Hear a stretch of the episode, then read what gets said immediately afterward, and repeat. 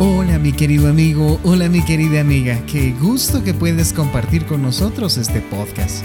Queremos que te sientas como en casa, así que iniciemos ya.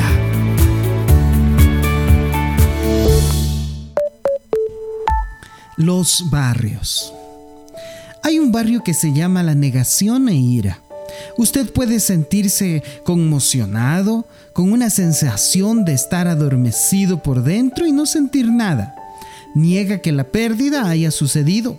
Se enoja con los demás como con uno mismo, igual que con Dios. Quizás piensas, si solamente hubiera hecho esto o aquello, podría haber evitado esa pérdida. Puedes dejar de comer y puedes llorar mucho en este barrio. Pero también te quiero decir que hay otro barrio que se llama Sin Esperanza. Le puede faltar la energía y no le puede tener ganas de levantarse ni cuidarse por sí mismo. Puede sentirse que no hay razón para vivir.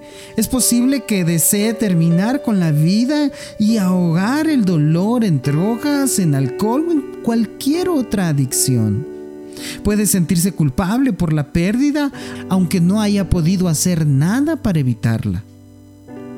El tercer barrio se llama Nuevos Comienzos. En este barrio usted siente de nuevo más ganas de vivir, con energía, con planes, con esperanza, con deseos de estar con los demás de nuevo. Recuerde lo que pasó, pero no siente el dolor tan fuerte como antes.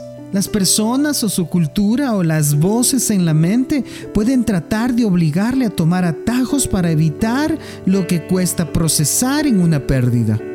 Ellos pueden decirnos muchas cosas. Sé fuerte, no llores, regocíjate.